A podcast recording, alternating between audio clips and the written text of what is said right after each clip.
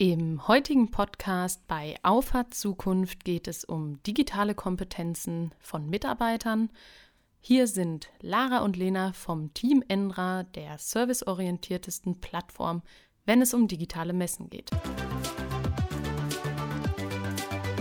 Hallo zusammen, auch von meiner Seite. Ähm, wir haben uns in der letzten Woche ja bereits über das Thema Big Data im Unternehmen unterhalten und ähm, evaluiert, inwiefern das auch für kleinere und mittlere Unternehmen interessant sein kann. Und in dieser Episode geht es darum, was für Grundlagenfähigkeiten äh, denn von den jeweiligen Verantwortlichen dafür erforderlich sind. Das Erste, was mir im Rahmen dieses Themas in den Sinn gekommen ist, ist eine Geschichte, die mich sehr nachdenklich gestimmt hat. Und zwar ähm, haben sich hier bei uns schon mal Praktikanten beworben, die in ihrem Leben noch nie eine E-Mail geschrieben haben. Und das war eigentlich so die Generation, der man so die Digitalkompetenz schlechthin zugesprochen hat. Das heißt, diese Folge ist unabhängig von der Altersfrage, weil man eben sagen muss, okay, Digitalkompetenz im Alltag hat sich verschoben. Das heißt, wir sind von dem klassischen Bedienen eines Computers eher alles irgendwie über Smartphone zu machen hingegangen und in Unternehmen ist das häufig nicht so. Also jemand, äh, die E-Mail gehört irgendwie zur klassischen Kommunikation mit dazu. Natürlich ähm, reihen sich da dann mittlerweile auch andere Messenger oder andere äh, Projektmanagement-Tools drumherum, wo Kundenkommunikation oder interne Kommunikation drüber abläuft. Aber das vorweg gesagt, ist es unabhängig der Altersfrage. Die Arbeitswelt ist im Wandel und darauf müssen die Kompetenzen der Mitarbeiter eingestellt werden, erweitert werden. Und auch für die persönliche Entwicklung ist es, glaube ich, ganz wichtig, da äh, mit dem Zahn der Zeit zu gehen und entsprechend ähm, ja, Kompetenzen auszubilden. Ja, vielleicht nochmal als äh, kleine Ergänzung. Das gilt natürlich nicht nur für die Mitarbeiter, sondern auch für die ähm, ja, für die Führungspersönlichkeiten und so weiter. Also hier ist es wirklich wichtig, dass jeder, der in der heutigen Arbeitswelt in irgendeiner Form äh, agieren möchte, auch eine gewisse ja, Basis an Digitalkompetenzen mitbringt. Ich finde sogar in erster Linie müssen es Führungskräfte vorleben. Natürlich kann man auch voneinander lernen, aber die Bedeutung von der Entwicklung von Digitalkompetenzen liegt eben bei den Führungskräften, um das genau herauszustellen. Auf jeden Fall, da hast du recht, da stimme ich dir auf jeden Fall zu. Ähm, vielleicht beginnen wir mal mit einer äh, grundsätzlichen Frage. Erstmal, welchen Stellenwert haben Digitalkompetenz ähm, hat die Digitalkompetenz in unserem Alter. Also wir haben eben schon mal gesagt, irgendwie eine Computerbedienung, das ist ja jetzt erstmal nichts Neues, aber ähm, die äh, Entwicklung der neuen Arbeitswelt äh, nimmt ja noch eine ganz andere Tendenz auf. Zum Beispiel das papierlose Arbeiten. Das heißt, dass man eben versucht, alles über Software abzubilden, alles irgendwie, äh, ja, nicht auf Papier zu drucken. Ähm, ist natürlich auch eine Gewohnheitsfrage. Ich denke mir, wenn äh, Menschen über Jahre hinweg mit Papier gearbeitet haben, ständig alles ausgedruckt haben, ist das natürlich eine ganz andere Anpassung als jemand, der jetzt neu einsteigt und dem man dann einfach sagt, wir sind hier ein papierloses Büro und ähm, wir äh, arbeiten hier primär mit dem Computer. Das ist zum Beispiel was, äh, wo es auf jeden Fall, ich sag mal, historisch bedingte äh, ja, Diskrepanzen einfach zwischen den Generationen gibt. Beim papierlosen Arbeiten hat das, glaube ich, so gerade in der letzten Zeit unheimlich an Bedeutung gewonnen. Ähm, mit, der, ähm, mit dem Einzug des Homeoffice in den Unternehmensalltag oder mit dem umfangreichen Einzug ja, man brauchte die Dokumente, man brauchte die Informationen trotzdem und man musste ja IT-Systeme in kürzester Zeit so anpassen, dass diese Daten und Informationen auch äh, zugänglich sind. Das heißt, dieses Thema hat, glaube ich, enorme, enorm an Fahrt gewonnen durch diese Geschichte äh, mit Corona. Ja, das äh, stimmt. Äh, vor allem haben da auch Unternehmen profitiert, die von vornherein gesagt haben, wir digitalisieren zumindest mal alles, weil ähm, jahrzehntelange Papierarbeit lässt sich auch nicht binnen weniger Wochen digitalisieren. Und der Vorteil von dieser Umstellung ist einfach, dass man ja diesen Digitalisierungsschritt komplett äh, überspringen kann, weil eben alles digital generiert wird. Ein weiterer Punkt der Digitalkompetenz zum Beispiel ist in Form von ja, der Anwendung von Cloud-Lösungen. Es gibt eine Vielzahl an ja, super hilfreicher Software, die ähm, uns den Unternehmensalltag total erleichtern können.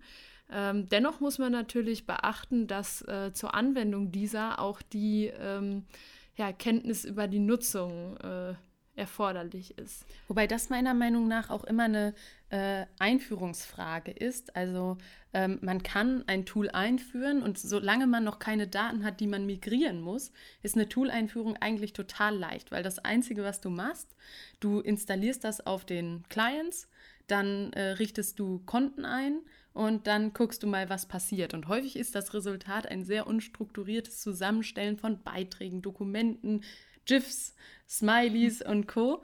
Ähm, das heißt, da muss man sich schon überlegen, was ist gerade das Ziel? Soll es ein reiner Datenaustausch werden? Soll es eine Kollaborationslösung werden? Ne? Wenn ich jetzt so gerade Microsoft Teams im Hinterkopf habe, da kann ich einerseits Daten drüber austauschen, ich kann gemeinsam an Dokumenten arbeiten, ich kann darüber äh, Konferenzen abhalten, ich kann ähm, im Kontakt mit meinen, äh, mit meinen Kollegen bleiben. Ähm, aber man braucht schon so ein paar Strukturen. Und wenn es nur Strukturen sind, okay, wo schreibe ich jetzt was hin? Weil man kann sich da binnen weniger Wochen und Monate wirklich ein unheimlich komplexes Konstrukt zusammenbasteln. Das heißt, auch da Digitalkompetenz ist nicht nur anwenden, sondern auch strategisch überlegen, was macht jetzt hier gerade Sinn und was macht vielleicht auch keinen Sinn in der Anwendung. Das ist ein guter Punkt. Ich hatte äh, ehrlich gesagt einen ganz anderen Punkt im Hinterkopf. Ähm, ich habe daran gedacht, dass ähm, bei der Anwendung von, ich sag mal, komplexeren Software-Systemen natürlich auch ja, von Vorteil ist, wenn man eine gewisse Idee hat, ähm, wie diese Prozesse denn äh, abgebildet werden.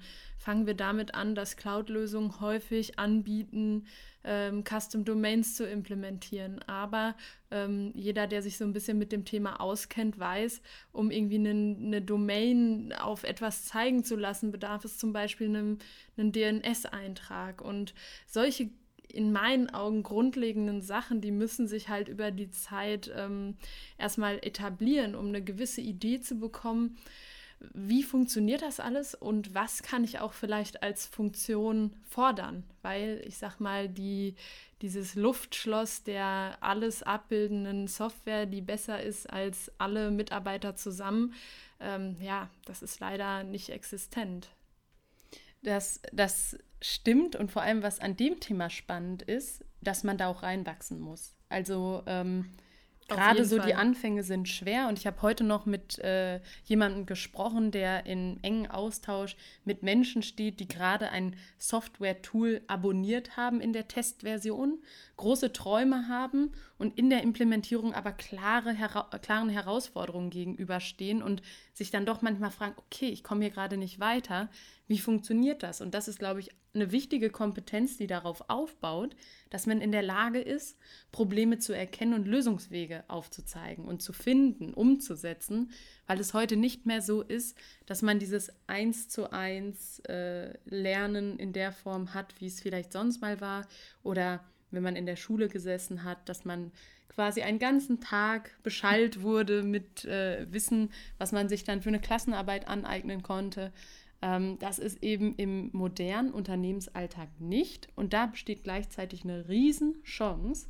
Und zwar, das Internet ist ein Ort voller Wissen, voller Information.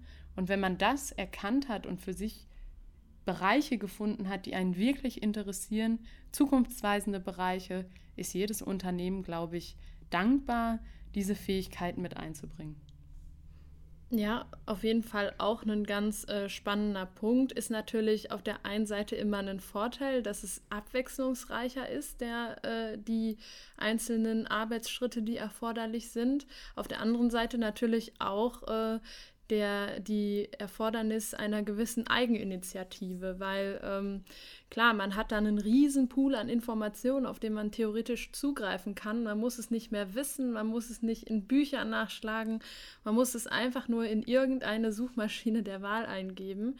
Und ähm, ja, das ist für Menschen, die das für sich kanalisieren können, einen riesen Vorteil, für andere aber auch, glaube ich, eine Schwierigkeit, weil der die ähm, ja, diese Welle an Informationen auch erstmal bewältigt werden muss. Aber der Punkt, den du genannt hast, dass man auch irgendwie an einem Punkt erstmal startet und dann einfach mal losläuft das ist für mich ein ganz essentieller, weil ähm, dieses, diese Kompetenz, also es gibt ja kein Level, was überschritten werden muss, um den Stempel zu kriegen, du bist jetzt ähm, digital kompetent. ja. Oder es gibt auch keinen Digitalkompetenz-Sticker, den man dann verliehen bekommt. Also es ist ja irgendwie auch wieder so ein Wort, was ist das für eine ja, Voraussetzung, wenn jetzt jemand sagt, für diese Stelle muss man digital kompetent sein. Und ähm, ganz essentiell in meinen Augen für die, ähm, ja, für ein gewisses Maß an Sozialkompetenz ist auf jeden Fall die Fähigkeit, mit dem Internet Probleme lösen zu können und ähm, dabei dann entsprechend das äh, Know-how in bestimmten Bereichen aufzubauen. Du hattest gerade gesagt, essentieller Teil Sozialkompetenz. Du meintest Digitalkompetenz? Habe ich Sozialkompetenz ja. gesagt. Ja, Sozialkompetenz schließt sich natürlich bei der Digitalkompetenz Absolut. nicht aus. War ein guter Übergang. Ähm, aber die, ähm, ich war jetzt hier bei diesem Punkt bei der Digitalkompetenz. Ja. Und das ist ja, wir reden bisher nur über interne Prozesse im Unternehmen, was sich darin digitalisieren kann, ähm, wie Mitarbeiter mit digitalen Lösungen arbeiten wo eben die Voraussetzung Digitalkompetenz ist. Der nächste Schritt wäre ja, selbst wenn ich noch das ultra analogste Geschäftsmodell habe, sich zu überlegen, wo hilft mir Digitalisierung, wo helfen mir digitale Services weiter. Ich finde, das hat man gestern extrem bei der Apple Keynote gemerkt. Mhm. Es wurden nicht viele spannende Geräte, neue Geräte vorgestellt, wie es sonst immer war. Es war sonst ein sehr hardwarelastiges ähm, Event. Event, was vielleicht noch, sag mal, außer äh, Betriebssoftware, was auf Hardware läuft. Aber gestern hat man gemerkt, Apple versucht, Services um seine Plattform rauszuarbeiten, um mehr Umsatz zu generieren. Und diese Chance muss man erkennen. Das gibt es nämlich überall. Das gibt es überall und auch das ist äh, Teil einer äh, Digitalkompetenz. Also ähm, zu sehen, was lässt sich denn mit digitalen Mitteln alles abbilden. Und wenn man einmal diese, diese ähm, Funktionsweise für sich verstanden hat und durch diese Brille bestimmte Prozesse, bestimmte Abläufe, bestimmte Geschäftsmodelle einfach sehen kann, dann ist das auch ein ganz essentieller Teilbereich, den ähm, der auf jeden Fall äh, in Zukunft wichtig ist, äh, sich zu überlegen, wie kann ich Technologien, digitale Technologien einsetzen, um bestimmte Sachen auch in analogen Geschäftsmodellen zu vereinfachen. Und gerade bei Digitalkompetenz ist es nochmal umso mehr so als in anderen Feldern. Es ist ein lebenslanges Lernen. Es ändert sich so viel, so rasant, man muss immer dranbleiben. Ähm, es ist nicht so, man beendet eine Schule, man ist auf einmal fertig mit der Schule und weiß alles, was bis zum Schulabschluss irgendwie gelehrt wurde oder vermeintlich weiß alles. Ähm, sondern es ist wirklich ein Prozess, der nie aufhört. Und eigentlich die, das beste Training fürs Gehirn, oder? Definitiv. Ähm, das ist aber generell was, was sich auf alle ähm, ja, Jobs einfach sagen lässt, ein lebenslanges Lernen ist essentiell, ist ein Fundament für Weiterentwicklung, ist aber auch ein Fundament für ähm, persönliches Wachstum. Und ähm, das, da muss man einfach für sich das Feld finden, wo man, sag ich mal, den inneren Antrieb hat, das Bedürfnis, sich dort immer weiterzubilden. Und Grundlage ist da auf jeden Fall die Kompetenz, mit äh, Technologien umzugehen, mit ähm, ja, Technologien zu interagieren. Also ich würde sagen, Digitalkompetenz ist die Fähigkeit, mit Technologien zu arbeiten, eigene Geschäftsmodelle abzuleiten und keine Angst davor zu haben. Okay, interessante These. Ähm, das ist keine These, das ist, eine ist für dich die Definition. Okay.